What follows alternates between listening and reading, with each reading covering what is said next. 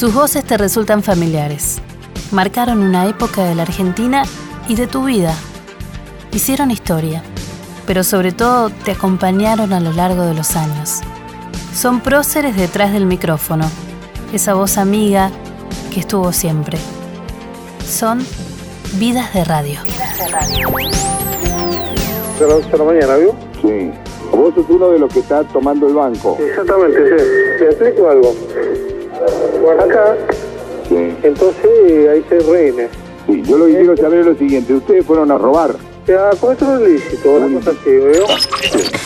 ¿Cómo puede ser que no pues, se pueda hacer que sigamos inundándose, los- sigan inundándose? Yo no sé que no lo puedo entender. El día que se inunde Holanda, ellos ya tienen una isla preparada para bajarse todo. Está jodiendo. Lo único que falta es que vos me des la explicación de esto. Es lo único que me falta. Que el mismo me explique que Holanda es un país previsor. No, yo no lo estoy Yo corto la transmisión. Corto la transmisión. Lo quiero matar.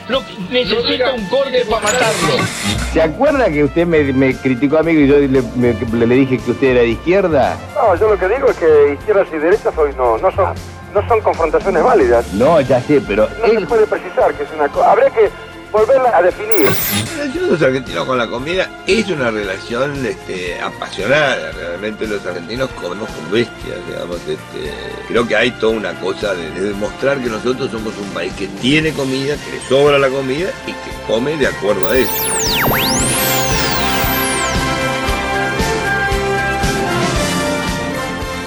Va?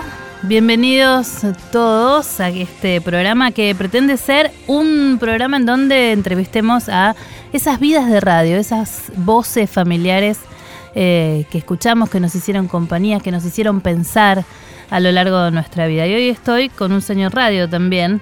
Mira, va a hablar y se van a dar cuenta. No digas quién sos, por favor. Decí hola, ¿cómo están? Hola, ¿qué tal? ¿Cómo están? Bueno, sí, sí. Es Samuel Chiche Helblum. Gracias por venir, Samuel. No, gracias por la invitación. ¿Alguien te dice Samuel? No, me dicen Chiche. Sí, la gente que me conoce de antes me dice Samuel. El Chiche como una incorporación bastante reciente en términos históricos, no, pero eh, Cholo Gómez Castañón me, me hizo poner Chiche. Yo me llamaba Samuel Helblum. Chiche fue mi sobrenombre de chiquito. Y un día se enteró que era Chiche y me dijo, ¿por qué no te llamas Chiche? Mira vos, lo tenemos al, cho- al Sí, cholo en la sí, folclórica. El Cholo fue el que me dijo, no, no, sos Chiche. Ah, mira, o sea que eh, en tu casa sí, familiarmente te lo decían, Obvio, pero sí, siempre. O era el ruso o chiche, pero bueno, en la radio yo- y en la en gente yo era chiche, en la gráfica era chiche, pero para la radio le dijimos a mujer y él me dijo, no, chiche. bueno, muy bien, y ahora to- para todos esos O el chiches. ruso. Em, te definís siempre como autodidacta, ¿por qué? No, yo no me defino como... ¿O te definen entonces? Me Leí un montón de notas, autodidacta, autodidacta. porque, porque no hice el colegio secundario, yo no hice la primaria nada más. Este, no por eso tengo una formación este, pobre. Yo digamos, autodidacta porque me propuse aprender todo lo que tenía que haber aprendido en la, en la escuela secundaria y en la universidad por mi cuenta. Y eso creo que se llama autodidacta, pero yo nunca me califiqué como eso. ¿Y qué hacías? ¿Leías? ¿Escuchabas? Yo eh, leía, leía, leía, leía con cierto método. Durante muchos años yo me internaba los viernes a la noche en la biblioteca La Prensa, porque en ese entonces la biblioteca estaba abierta todas las noches. Noche y día, no paraba las siete días de la semana. Yo me internaba el viernes a la noche y salía el domingo a la tarde. ¿Y qué? ¿Leías lo que veías? No, leía con un método que yo me fabricaba. ¿Cómo era? Psicología, geografía, historia, eh, literatura. todo. Tenía un, mi método, un, un método enciclo- enciclopedista. ¿Se te ocurrió y eras así No, consecuente? yo tenía mucha necesidad de eso. Lo que pasa es que yo no pude hacer el colegio secundario por razones no Personales. y bueno, dije, pero a mí me falta este, formación. Si yo quiero, y empecé a hacerlo solo y me divertía hacerlo solo. Me, sentía bien haciéndolo. ¿Sentías que te nutrías en ese momento? ¿Te sentías mejor Me preparaba, me preparaba y yo sentía que con más método de lo que podía haber aprendido en el colegio, qué sé yo. No, no lo desmerezco, ¿eh? Pero a mí me sirvió, qué sé yo. Empezaste en gráfica Yo empecé en gráfica, sí. y, y la radio te llegó más tarde, ¿no? Muy tarde. ¿Por qué? Porque yo no, no, nunca creía en los medios electrónicos. No, no, yo, yo era un tipo de la gráfica, yo era bastante buen periodista gráfico. Era mejor, digamos, editor que periodista. Me encantaba el periodismo. Lo que pasa es que yo pasé muchos años de mi vida viajando. Este, yo era corresponsal permanente en el exterior. Entonces, estaba dos meses en Buenos Aires y nueve meses afuera, diez meses afuera, o sea, yo no paraba. Escribiendo, obviamente. Y cuando me empecé a, a cansar un poco y me quedé adentro, me di cuenta que yo era mejor editor que periodista. Tenía buenas ideas, yo era muy audaz en las ideas y en la forma de presentación. Claro, porque en ese entonces, mientras hacías gráfica, nadie se te acercó a decir, ¿por qué no haces radio? Se me acercaron a decir por qué no hacía radio, se me acercaron a decir por qué no hacía televisión. Cuando nació Argentina Televisora Color, en el año 78, creo que fue para el Mundial, 77, 78, para el Mundial de Fútbol. Me llamó Carlos Montero, Carlos Montero, legendario hombre de la televisión, él dirigía en ese momento Canal 7, y me dijo, vos tenés que hacer el noticiero 60 minutos. Y dije, tentador, qué sé yo, era el lanzamiento de la televisión color en Argentina. Yo siempre desconfié de la televisión, no, no, me gustaba, pero con una propuesta de ese tipo. Dije, pero ¿qué, ¿qué, tengo que hacer? Porque yo no puedo editar noticias que hagan otros. Si yo tengo la posibilidad de editar un noticiero, yo lo hago.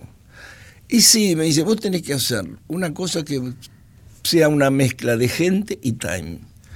Y yo con todo cariño y respeto por dije, este tipo no tiene la más pálida idea de lo que está hablando. ¿Cómo? Entre time y gente no hay nada en el medio, es una cosa imposible, este tipo no sabe nada. Y yo dije, no, esto no es para mí. Y lo hizo el gallego Suelo.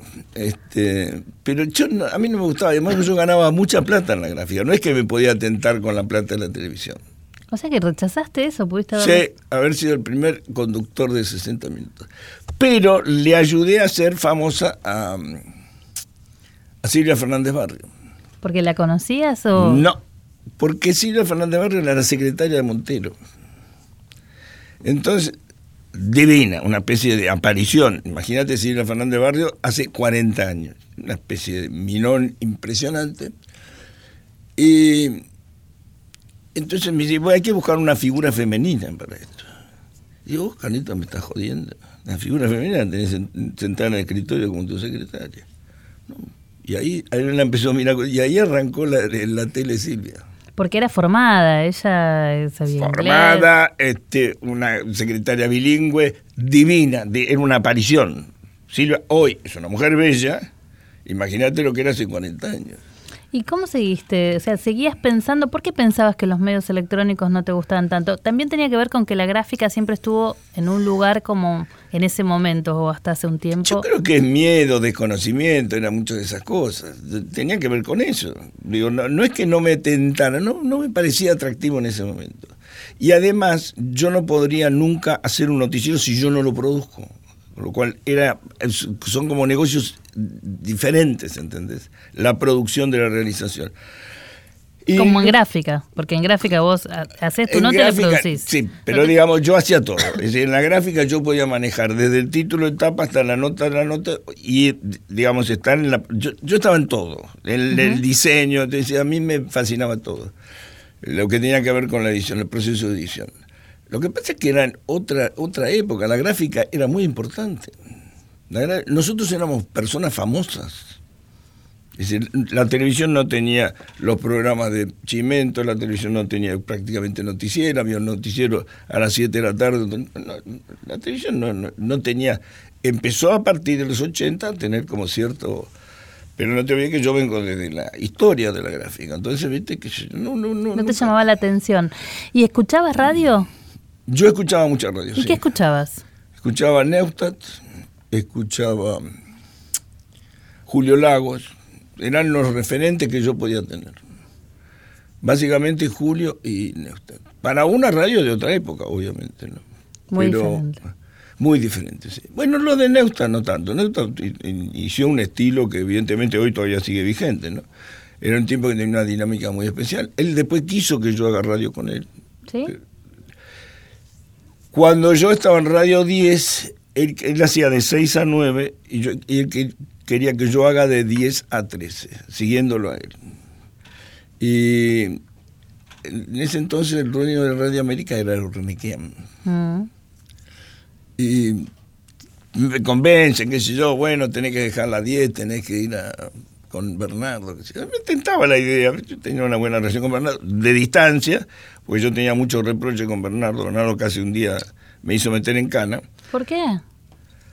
Cuando fue la guerra de Malvinas, este, yo dirigía Semana y nosotros le pedimos a Jack Anderson, un periodista americano que trabajaba para la CIA, muy famoso, periodista del Washington Post, este, que nos haga una columna de qué iba a pasar. Todavía no se había declarado la guerra. Nosotros, eh, acá se vivía en una inconsciencia de que no iba a pasar nada, que, este, que venga el principito y todo eso. Nosotros le pedimos a Jack yo hablo con Jack Anderson y digo, ¿me, ¿me podés contar qué va a pasar? Me dice, los van a hacer mierda. Claro, porque pensaban que no iban a venir, que era los muy van lejos. A, los van a destruir. Ustedes no saben qué se metieron. Le digo, Jack, ¿me lo podés escribir? Sí. Y escribió un artículo que fue impresionante, que describió exactamente lo que iba a pasar. Exactamente. Pero Neustadt a las 5 de la mañana me hace llamar y Clara Mariño creo que me llama. Le digo, Bernardo te quiere sacar al aire porque está muy enojado con esto. ¿Qué? ¿Enojado con qué? A mí se puede enojar. Digo, me importa que esté enojado Bernardo. Yo lo que necesito es que la gente lo lea lo que va a pasar. Y arrancó a las 6 de la mañana puteándome en chino. Esto es traición a la patria, esto es este, una cosa terrible. Yo siempre le tuve cariño a Bernardo. Y dije, no, no voy a contestar. Que sí. A las 7 de la mañana vienen a mi casa un jeep de la Armada. Me dice, el jefe Estado Mayor lo quiere ver. Mi mujer embarazada de seis meses, siete meses. Siete meses. Y Ustedes me están deteniendo. No, lo estamos invitando a que venga. Lo está esperando el jefe de Estado Mayor, en ese entonces era el almirante Menéndez. Este, y bueno, me llevan a las siete y cuarto, llego ahí al despacho del almirante Menéndez. Yo todo esto le dije a mi mujer, mira, si yo no aparezco hasta el mediodía, andar al Sheraton y denunciar que me, que, que me secuestraron, porque ahí estaba el centro de prensa de, de los corresponsales extranjeros. Y el tipo me atendió a las 2 de la tarde. Te hizo esperar. Sí, exactamente siete horas. En el despacho, sin un vaso de agua, nada. Y me dice, usted se ganó la primera medalla de esta guerra, porque acabamos de instituir la censura de prensa por el artículo que usted publicó, porque mientras usted quiere vender ejemplares de la revista, mis soldados se están pelando el culo en Malvinas. Yo dije, mire, almirante, sus soldados son mis soldados. ¿O usted cree que porque yo soy judío no soy argentino? Yo no dije eso. No sé, ahí lo frené un Mm. poquito. Mis soldados, mis soldados son sus soldados, son míos también. Y yo me pude haber equivocado, pero esto es lo que va a pasar. Lo dice un periodista, respételo lo que dice un periodista. Sí, pero esto ahora ponemos una censura de prensa. Digo, mire, yo estoy acostumbrado, he cubierto 11 guerras. En las guerras se pone censura de prensa. O sea que a mí no me va a asustar con esto. Y lo llamé después a Bernardo y lo mandé a la concha. de su madre. Dije, Bernardo, por culpa tuya, porque estos tipos oyeron que era tradicional. No habían leído la nota, pero cuando vos oyen que vos empezaste a manejar, a manejar, a manejar, bueno, no lo hice por Porque era muy escuchado, fue muy escuchado a la mañana. Era, era, era cadena nacional. Claro. Y además él daba la agenda, la instalaba y la, y la sostenía. Entonces, pero bueno, cuando te contaba que cuando me llama Ornequian para arreglar la plata, este, me recibe, me dice, te aclaro lo siguiente, para cagar un armenio hace falta 40 rusos. Digo, bueno, me voy porque vine solo. Dice, mira, en un gran esfuerzo, vos ganabas demasiada plata, en un gran esfuerzo yo te voy a pagar lo mismo. Es un gran negociador. Eduardo, vos me estás jodiendo. Digo, ¿cómo, cómo querés que me vaya? De la radio líder, ¿querés que me vaya? Que venga una radio que no es líder entonces, a ganar menos o lo mismo. Bueno, venís conmigo, que bueno, ahí te todo. ¿Y fuiste o no fuiste? No, ¿cómo voy a ir? No, ni loco. Entonces, la primera vez que vos te sentás frente a un micrófono. La primera vez fue en Radio Belgrano, Mm. ¿Año? con ¿Te Hugo? Lamónica. Más o menos. Y pico. de. ¿Alguien te convenció? Dijiste, a ver, voy a sentarme. No, estaba sin laburo. Ah, no te convencieron, sino estaba sin laburo. Estaba sin laburo. Y era una posibilidad de hacer algo este, en radio y Hugo La Mónica quería hacer un programa de economía, que es un poco de lo que es, hoy está de moda, que es la psicoeconomía. Estábamos atravesando una de las tantas crisis que atravesaba la Argentina y el programa se llama Sálvese quien sepa. y, y fue un éxito impresionante. ¿A qué En una radio que no era no estaba muy exitosa, empezaba a andar bien, qué sé yo. Y Primera mañana, segunda mañana. las, arrancamos con la, segun- con la primera tarde y después pasamos a la primera y segunda mañana. Tengo un programa larguísimo. ¿Y quiénes estaban? ¿Te acordás? ¿Hubo la Mónica y alguien más? Mua. Y muchas entrevistas.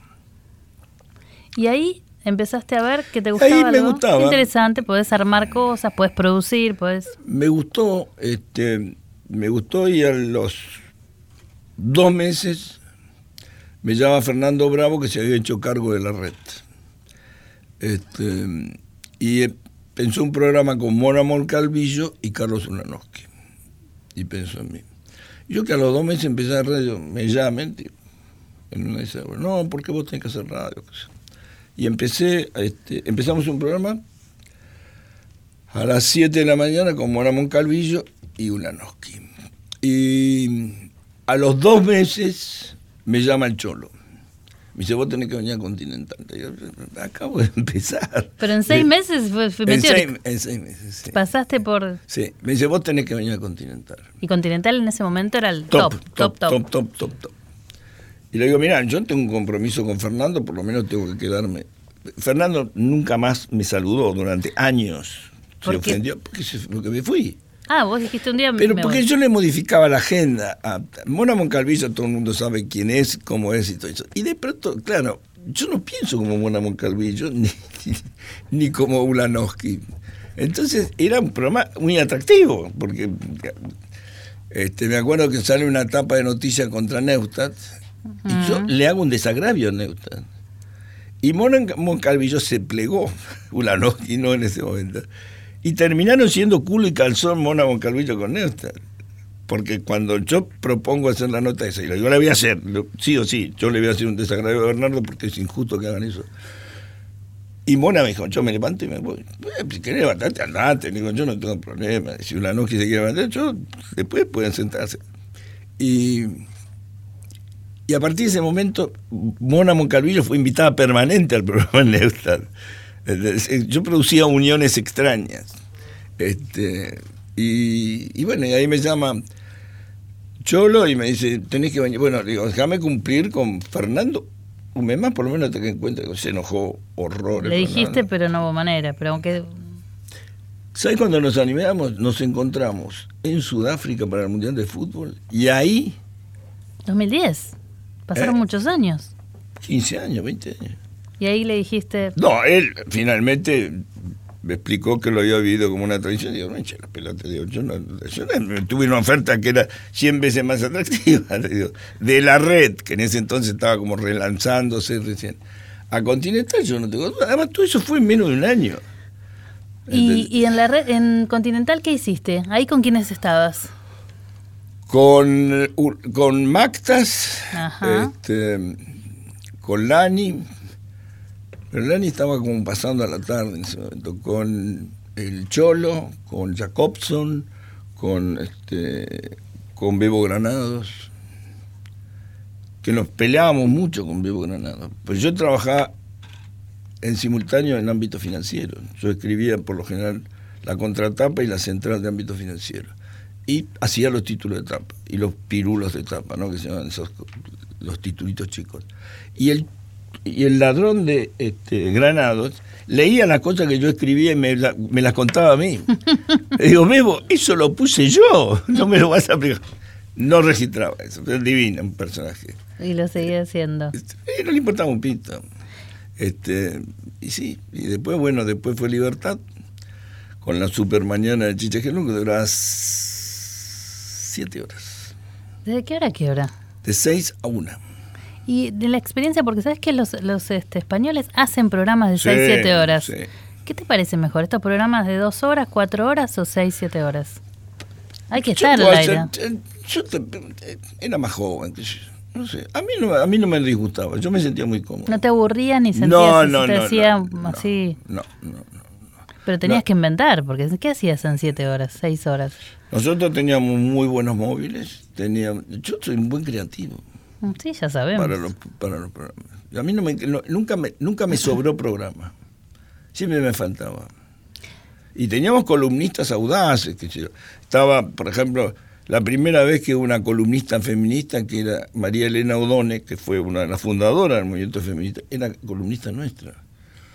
Gorila, como pocas veces he visto, pero, pero era, era el feminismo audaz en ese entonces, donde tenía amenazas por decir lo que decían.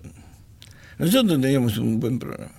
Eh, A ver, er- éramos segundos en una radio que iba a 12 Claro. y segundos en la general. Siempre pensás en cómo hacer atractivo, viéndote en televisión y conociendo gente que trabajó con vos, digamos, siempre tratás de ver cómo podés hacer atractivo, o sea, siempre pensando en el oyente, llamar la atención. Eso es, ¿no? Es la, es la función nuestra. ¿Te parece que la función es...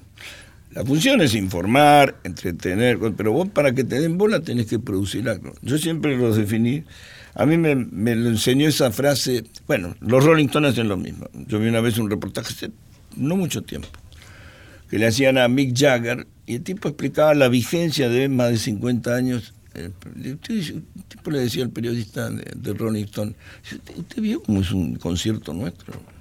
Sí, lo veo. ¿Usted lo vio que cada 45 segundos pasa algo en el escenario? Antes era cada dos minutos. Como la gente cada vez tiene menos atención, nosotros tenemos que producir, mm, pero cronometrado, cada 45 segundos algo. Yo me acuerdo que una vez entrevisté en Estados Unidos al dueño de una revista que se llama National Enquirer, Ujú. señor Generoso Popper. Sigue siendo National Enquirer la revista más vendida de Estados Unidos. Una revista popular, medio para jubilados, enfermos, tiene un precio diferenciado para los viejos. Vende 7 millones de ejemplares semanales. 7 millones de ejemplares semanales. Y él había sido dueño del Daily Mail, que se lo compra su papá, que era mafioso. Generoso Pope, hijo de un mafioso que se llamaba, poner, Giuseppe Pope, que eh, el hijo le salió periodista, fue a una escuela de periodismo que quería ser periodista. Entonces, cuando dice, papá, yo quiero ser periodista, el mafioso Pope le dice, ¿vos querés ser periodista? Bueno, te compro un diario.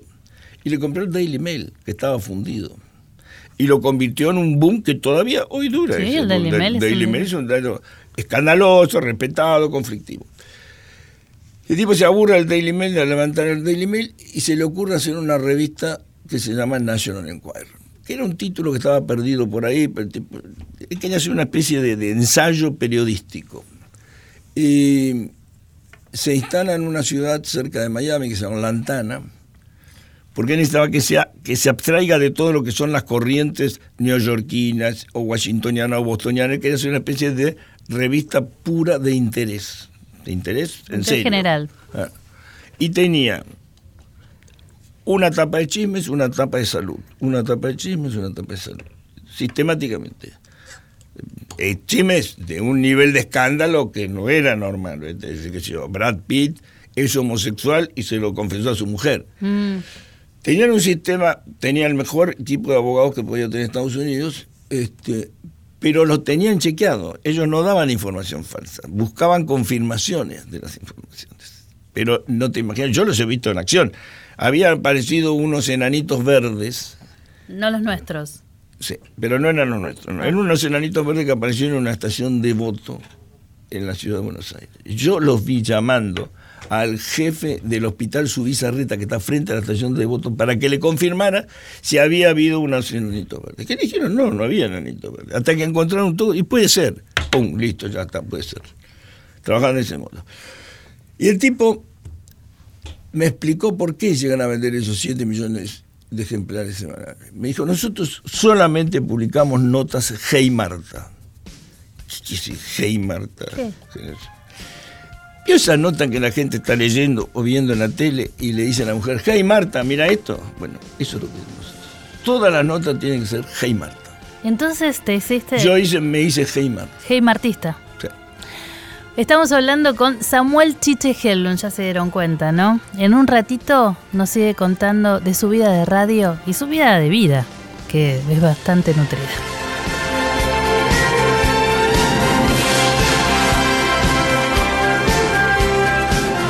Vidas de Radio, con Ana Gershenson, por Nacional.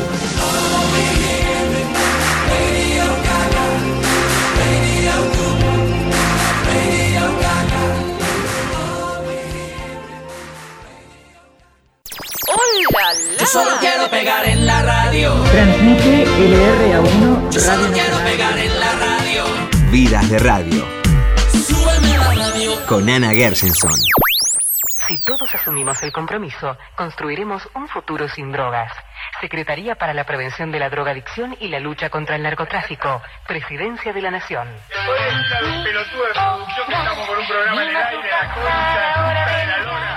Qué lindo. Inauguraste eso también, ¿no? Esto de decir cualquier cosa y ser este así, ¿no? No me daba cuenta, no me daba cuenta. ¿No te das cuenta? Eh, a veces sí me enojaba, a veces era show también. Pero yo, a ver, nunca fui diferente del aire de lo que era mi vida personal. No, no juego esa hipocresía. Trato de ser lo más espontáneo. No es que trato, soy así, no puedo tener dos personalidades. Entonces, eh, en ese sentido, cuando te hiciste Game Artista, como nos contabas hace un rato, lo que quisiste hacer en el programa es esto: un poco de información, otro poco de información No, más. no, toda la información que vos tengas. Lo que, lo que pasa es que, digamos, yo me acuerdo, cuando yo entré a Atlántida, me impresionó mucho una frase de don Constancio Vigil, el fundador de la dinastía ¿no? de los Vigil, que decía, al lector hay que pegarle en el estómago, en la cabeza, en las pelotas o en el corazón. Pero en algún lado hay que pegarle. Y yo creo que la esencia es eso. Bueno, puede ser un programa sin tener en cuenta a dónde le querés llegar al, al- al- al universo que te escucha. Después podés lograrlo mejor o peor, qué sé yo, no siempre podíamos hacer notas y Marta, pero yo siempre lo tuve como presente. Y la gente que trabajó conmigo también lo tenía presente. Es una Cuando- escuela la de Chiche. Cuando yo les explicaba eh, qué es el heimartismo. Es eso, vos tenés que lograr que la persona le llame la atención y diga, che, hey Marta, mira esto. Hay mucha gente que trabajó con vos, por ejemplo, Fernando Subirat, Sí. que lo vimos recién, el Sí. subdirector de la radio, que siempre estamos en alguna ronda. y No, yo con Chiche, yo con Chiche. Escucha. Fernando Subirati durante algunos años fui productor de Chiche Hellun en la vieja Radio Libertad. La vieja Radio Libertad de Alejandro Romay, que era dueño de Radio Libertad y de Canal 9. Chiche tenía en Canal 9 el programa Memoria, el famoso programa Memoria, y en Radio Libertad tenía la Super Mañana. De Chiche tendría mil anécdotas para dar, millones de anécdotas, aparte con un equipo increíble y demás. Entre las anécdotas hay muchísimas, son muy divertidas. eh, pero bueno, me iba a referir específicamente al día que yo ingresé a la radio, a trabajar con él en Radio Libertad, que por ahí ni seguramente ni se va a acordar con todas las cosas que le han pasado. Yo entré a trabajar a él para reemplazar a un movilero y trabajé a Luis Cervantes, que por ahí lo recuerda, y trabajé, pues estaba de vacaciones, y yo fui a reemplazarlo uno o dos meses como movilero. Y a Chiche mucho, mm, cómo salía yo de movilero, mucho no le gustaba, pero igualmente hacía un esfuerzo enorme y me enseñó muchísimo y me exigía un montón como movilero y funcionaba. Pero un día, en la producción, faltaron una o dos personas y me dijo, necesito que te quedes acá en la producción, que no salgas hoy a la calle. Justo ese día, el expresidente Carlos Menem en Formosa, en un vuelo en un helicóptero, se cae arriba de un rancho en el medio de un campo en Formosa. Por supuesto, Chiche que pidió la nota con el dueño del rancho que estaba destruido por el helicóptero que se había caído. Obviamente, a los gritos pidiendo esa nota rápidamente.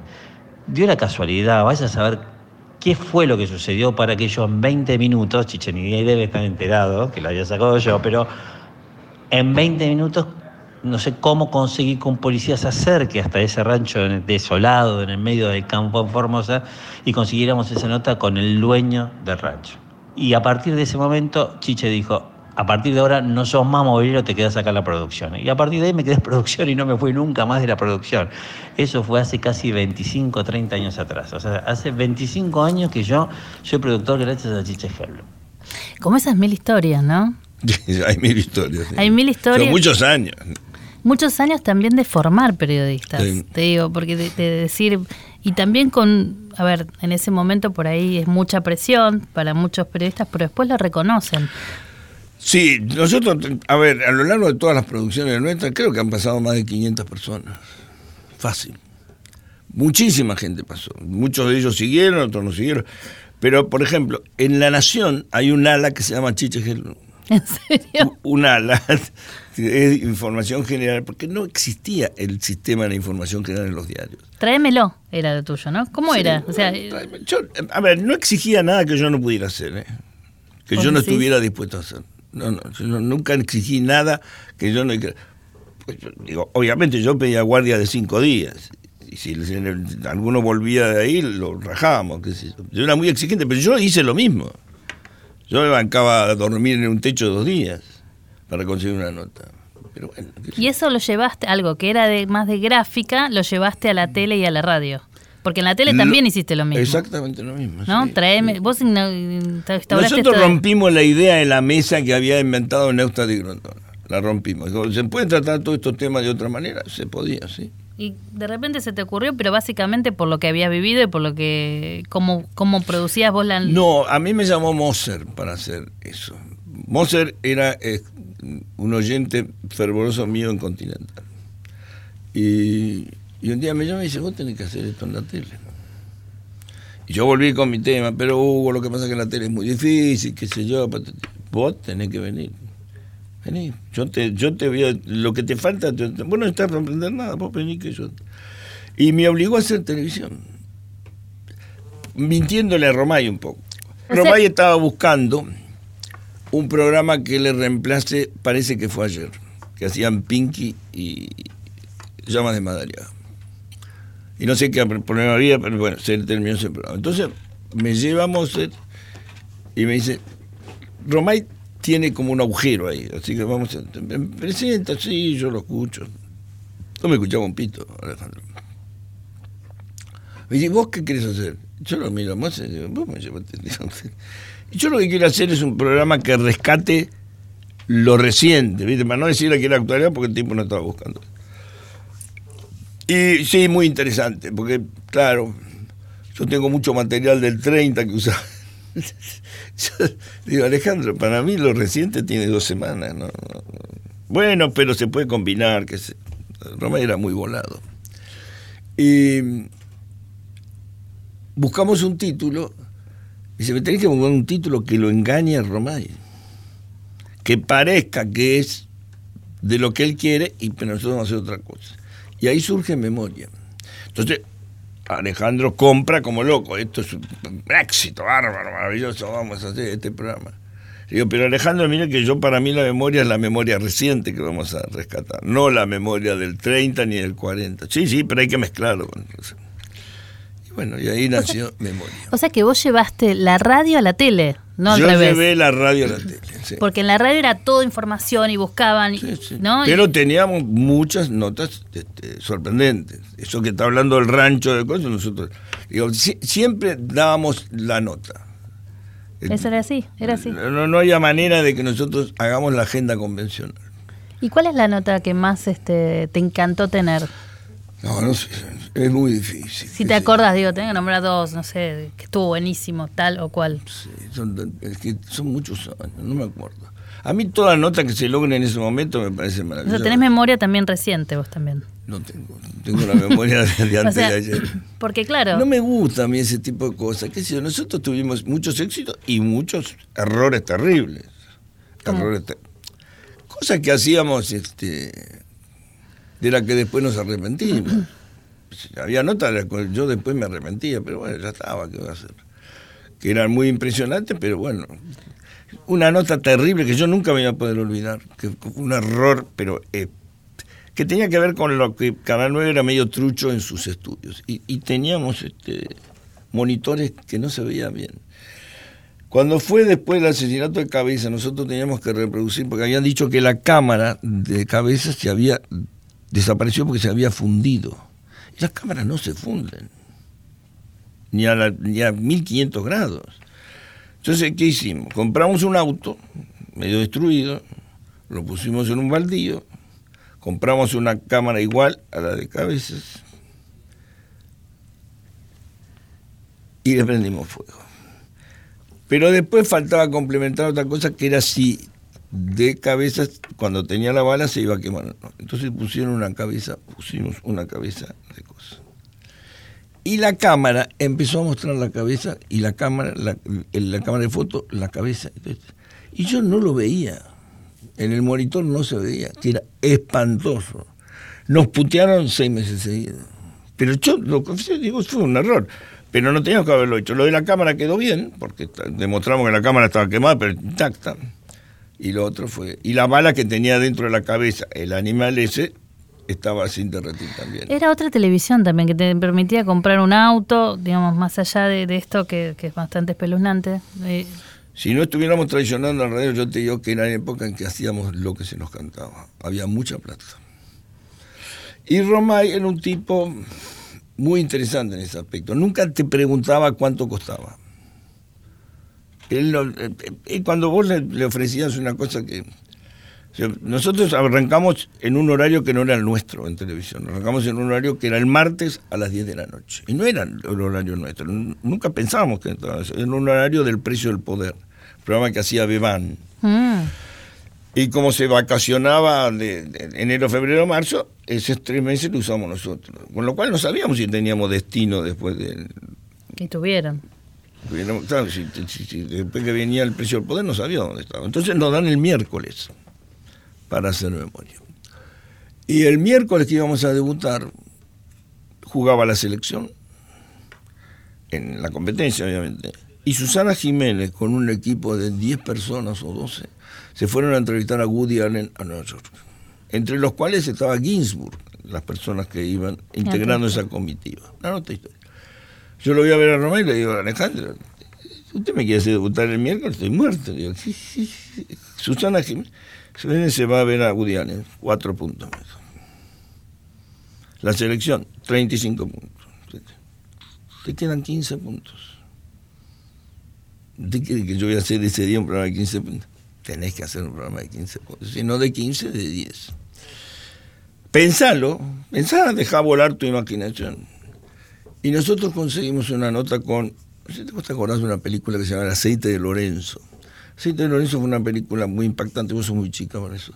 Que era unos padres que habían inventado, sin ser médicos, una protección para una enfermedad que tenía que ver con la, este, la destrucción de la mielina. Una especie de, la mielina es la grasa, la grasa que recubre las venas y las arterias del cerebro. Y una enfermedad que se, la, que se comía eso. Y se moría, te moría, era una muerte segura. Y estos tipos, los padres que no eran científicos, descubrieron un aceite que se llamó el aceite de Lorenzo, el chico se llamaba Lorenzo. Y lo mantuvieron con vida mucho tiempo. Después ya estaba prácticamente en coma, pero eh, vivían cerca de Washington y lo tenían al chico en una burbuja, porque lo que no podía tener era riesgo de infección y contaminación. Se hizo una película sobre el, el chico de la burbuja. El chico de la burbuja. Entonces nosotros fuimos y le propusimos una nota y aceptan. Entonces teníamos que mandar un móvil especializado en cirugías de alto riesgo, que yo le mandamos un móvil de Nueva York a Washington y ahí teníamos que tener un equipo especial que estaba preparado para, para ese tipo de, situaciones de alto riesgo de contaminación, que se le hicimos la nota, que todo. Y cuando hacemos el presupuesto, la nota costaba 118 mil dólares. Tremendo. 118 mil dólares. Yo antes de presentarse en la Roma, 118 mil dólares, una fortuna, estamos hablando de un departamento de tres ambientes, digo, no, no es una pavada. Entonces, este, él tenía sus gerentes ahí, que obviamente, uno era Bob, con el otro era Amenábar. Yo antes de presentárselo digo, me pidió esto, me dio una nota, esto es lo que va a la nota. dice, hoy es el último día tuyo en el canal. Si vos presentas esto, es tu último día en el canal. Y bueno, yo lo presento. Él pidió una nota que no, que no nos limitemos. Voy, lo veo a Alejandro. Le Alejandro, esto es lo que quiero hacer agarra la lapicera, sin mirar, firma. Digo, Alejandro, le aviso, quiero que vea ese. Si yo tengo que tener un canal para controlar lo que hacen mis productores, lo vendo. hacelo. Pero son 118 Ah, le mil dólares. Me dice, no te oí. Ya tenés mi firma. Y lo hicimos. ¿Y cuánto midió? 11 puntos. ¿Y Susana? Y hizo 4 puntos Susana. Y 35 puntos la selección. Y vos te movés entonces en eso, tipo Rolling Stone, si no entendí mal. Sí. ¿No? Algo que toque, que pegue en algún tenés lugar. que tener algo que cada, cada dos minutos, tres minutos tiene que pasar algo. Si vos ves un, una- un documental nuestro, pasan cosas permanentemente. Y después te, te gusta trabajar con mujeres porque después me acuerdo de las 12 y Chiche, por ejemplo. ¿No? O Cristina Wargon también. Sí, histórico, siempre trabajé mejor. Siempre trabajaste. Siempre ¿por prefiero trabajar con mujeres. Porque me parece que son más divertidas, más atractivas, más inteligentes, más agudas. Siempre trabajé en una producción.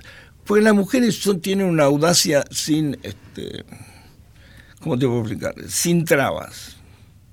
Eh, La, la mujer es audaz naturalmente, sin ser consciente de eso. Yo me acuerdo cuando nosotros teníamos ideas locas en la tele, los tipos decían, no, esto es muy difícil. Y las mujeres decían, vamos a hacerlo. Vamos a hacerlo. Son más audaces. Los tipos tienen como más conciencia de los límites. La mujer no. No me preguntes si hay una razón antropológica para eso. Pero pasa en la radio pasa en todos lados. Las mujeres son audaces. Y en la producción ni te cuento. Se animan a cosas que los hombres no se animan. Porque siempre tuviste a mujeres al lado, productoras, Sí, me acuerdo sí, de ella, Fernanda muchas. Kerman. Siempre tuvimos och- och- eh, de, de 10 personas, 7 eran mujeres. Y también descubriste personas, por ejemplo esta. Querido Chiche y a los oyentes eh, de Radio Nacional, bueno, hace muchísimos años que trabajé con Chiche y lo que siempre admiré de él y sigo admirando es su capacidad de trabajo, de talento, de pasión. Ama lo que hace. Aún hoy lo veo en diferentes programas que a veces digo cómo hace para aguantar ese ritmo y lo veo incansable. Eh, me divertía ir y tener tres, cuatro, cinco, seis temas pensados que nos mandaba la producción y de repente llegábamos y el programa iba para otro lado y, entre otras cosas aprendí de él esta cosa de, de perderle el miedo al vivo y de jugar mucho en el trabajo que uno hace con tanto amor, con tanta pasión y que a veces es tan agotador. Tengo los mejores recuerdos de él, te quiero mucho Chiche y qué bueno que te estén reconociendo. Un beso enorme, enorme, enorme. Sé que sos muy feliz, que tenés una familia hermosa, que tenés unos nietos divinos. Te mando un beso gigante, te mereces lo mejor. Es Viviana Canosa, ¿no? Está claro. ¿Vos la desc- descubriste así? Sí. Porque no, no hacía cámara ella. No. Pero muchas son, ¿eh? Una larga ¿Tenés, lista. tenés un ojo? Sí, sí. ¿Quiénes más recordás? La von der, von der Becken, este, la mujer de Doman, la ex Sí, mujer de sí. Doman. No, pero una cantidad enorme. ¿Qué de panelitas. ¿Y qué ves? La Decís- Gia Vícoli, Karina Yavícoli arrancó también. Que era tu productora, Sí, tal cual. Pero lo ponía al aire.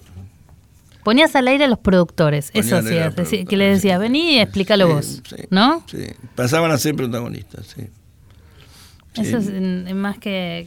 decís, ¿Crees que tenés un, un estilo y, y- y hay alguien que, que sienta así, ay, me encantaría hacer lo que hace tal? ¿Que- ¿A quién escuchas en radio? ¿Quién, ¿Quiénes hoy te Yo- gustan? Yo, tengo un problema con la radio. Este, a ver, si yo me pongo a escuchar radio a la mañana y hago zapping por todos los... Creo que debe haber nueve programas que tienen imitadores míos. Que yo podría hacer ese laburo, no sé si me entienden, porque piensan lo mismo. Martín Bilic, por ejemplo, yo lo oigo cuando me imita. Y es... Y soy yo. Está acá, está en esta radio con María Laura Santillán. Y hace, lo- te vos hace lo bien, te hace bien, te hace bien. No, no, es perfecto. A mí, yo- yo- a mí me pasa que subo un taxi y me dice, yo lo estuve escuchando en la mañana. Digo, vos no me escuchaste nada, es un imitador. No, me dice, sí, son imitadores. Este, qué sé yo, Ari Paluch, hay, hay una cantidad, eh, Claudio Rico, que lo hace mejor que yo. Por eso no estoy en radio, porque hay algunos que lo hacen mejor. Pero digo, este. Pero sí, sí, es un estilo, no sé. Es un estilo, em, digamos, y también... Yo he sido muy generoso con los espacios en ese sentido, eso también es importante. Bueno, por eso es que hay una escuela chiche y hay una la chiche en la nación. Sí, También hay una polémica, también siempre estás al borde de las polémicas. ¿Te gusta te gusta coquetear con la polémica o tiene que ver con esto de yo quiero pegarle al oyente? o No, tiene que ver básicamente porque hay mucho...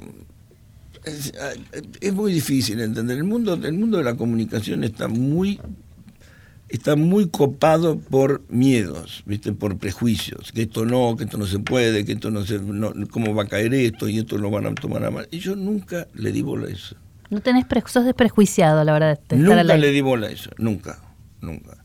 Digo, si nosotros nos autocensuramos, estamos muertos. Y yo nunca me... Con lo cual pagás a veces precio, como decir la polémica que sé yo. Yo me acuerdo que con el caso Escotado, por ejemplo, cuando yo traigo a Escotado, Escotado es un profesor intelectual español que, cuya especialidad es, él escribió un libro que se llama Tratado General de Drogas, este, acuerdo, en sí. España. impresionante obra. Y lo traigo escotado acá y terminamos casi todo preso. Escotado, nosotros, sé al punto tal que el último programa que hice con Escotado lo grabamos porque venía la policía a meternos en cana. Lo tengo que grabar para que cuando viniera la policía no, no- no hubiera nadie en el estudio. Este, y si vos oís ese programa ahora, es decir, no puede ser. Esto, esto generó, generó un proceso, me acuerdo, el que, el que me tomó este, indagatoria fue Ollarvide, por ejemplo, durante 12 horas. ¿Y qué, qué- qué te decía? Y porque era apología del delito, apología de la droga, apología del consumo de droga. No era así, era un tipo que hablaba francamente, decía, mire, la droga no es para cualquiera. Hay Claro. que saber lo que uno se mete en el cuerpo. Era todo eso que hoy, hoy es normal y te lo dicen en cualquier... Bueno, es que hoy ca- cambió absolutamente todo. Bueno, pero había que hacerlo en ese entonces. ¿Y qué te parece? ¿Cómo ves la radio y los medios electrónicos, como vos lo llamás, este, ahora, digamos, con el, ahora tenés Twitter y, y cualquier cosa que decís, ya del otro lado vas a tener alguien en WhatsApp, en Twitter, en, en Facebook, alguien contestándote. Es maravilloso, es maravilloso. Lo que pasa es que tampoco hay que tener una fe religiosa en eso, ¿no? Yo creo que hay que manejarlo porque digo, son, son a veces este, tachos de basura, ¿no? Digo, Twitter es una cloaca que tenés que manejarla con mucho, con mucha cautela. Y a, a mí me parece fascinante, me parece fascinante el rebote, la inmediatez ¿viste? que tenés. Pero la, radio es insuperable. La radio la haces con un celular, negrita. No hay, no hay límite. Yo me acuerdo cuando yo viajaba, cuando empecé mi, vida periodística, yo viajaba con 130 kilos de exceso de equipaje. Pues yo hacía todo, hacía la foto, hacía el revelado, hacía, transmitía, todo, todo lo tenía que hacer yo. 130 kilos de exceso de equipaje. Y hoy todo eso lo haces con un celular. Totalmente. Salís al aire, en directo, y una cosa, viste, que no podés. Y es fue- maravilloso. Fue muy rápido el Pero cambio. no lo usan los medios, eh, no lo están usando. ¿Por qué? No me preguntes. Yo veo la radio muy sentados en- con el culo en la silla y, y opinando, hablando. Yo escucho cada cosa. Digo, ¿cómo puede ser? Digo, bueno, qué sé, a lo mejor a la gente le interesa eso. Eh, Escucho radios que son discurso, ideológico a veces, este, pero no salen de ahí. Y a mí me pone muy nervioso porque sé que están pasando cosas en ese momento. Y la clave es la calle. Vos lo que tenés. Mi sueño era ser movilero eh, toda la vida. Yo me acuerdo cuando fue un gran apagón, el programa que hacía yo en la radio, me fui a hacerlo a la calle. Hay que salir. La única verdad es la calle. Lo último, siempre termino este, mm, con- preguntando lo mismo en este programa. ¿Qué es la radio para vos? Creo que es la vida misma. La radio es la vida misma. Por eso nunca, nunca va a morir. Porque es, es, es eso, es el pulso de la ciudad, el pulso de la gente. Mira, hay una repetidora que tenían ustedes, que tienen ustedes en, eh, en el sur, ¿sí? Eh, Somos 49. este, hay una radio que estaba en Lago Pueblo, una repetidora de Radio Nacional en, radio, en el Lago Pueblo. Y me invitan, yo estaba haciendo una nota por el sur, que si me invitan a esa radio, este, a la repetidora de Radio Nacional en Lago Pueblo.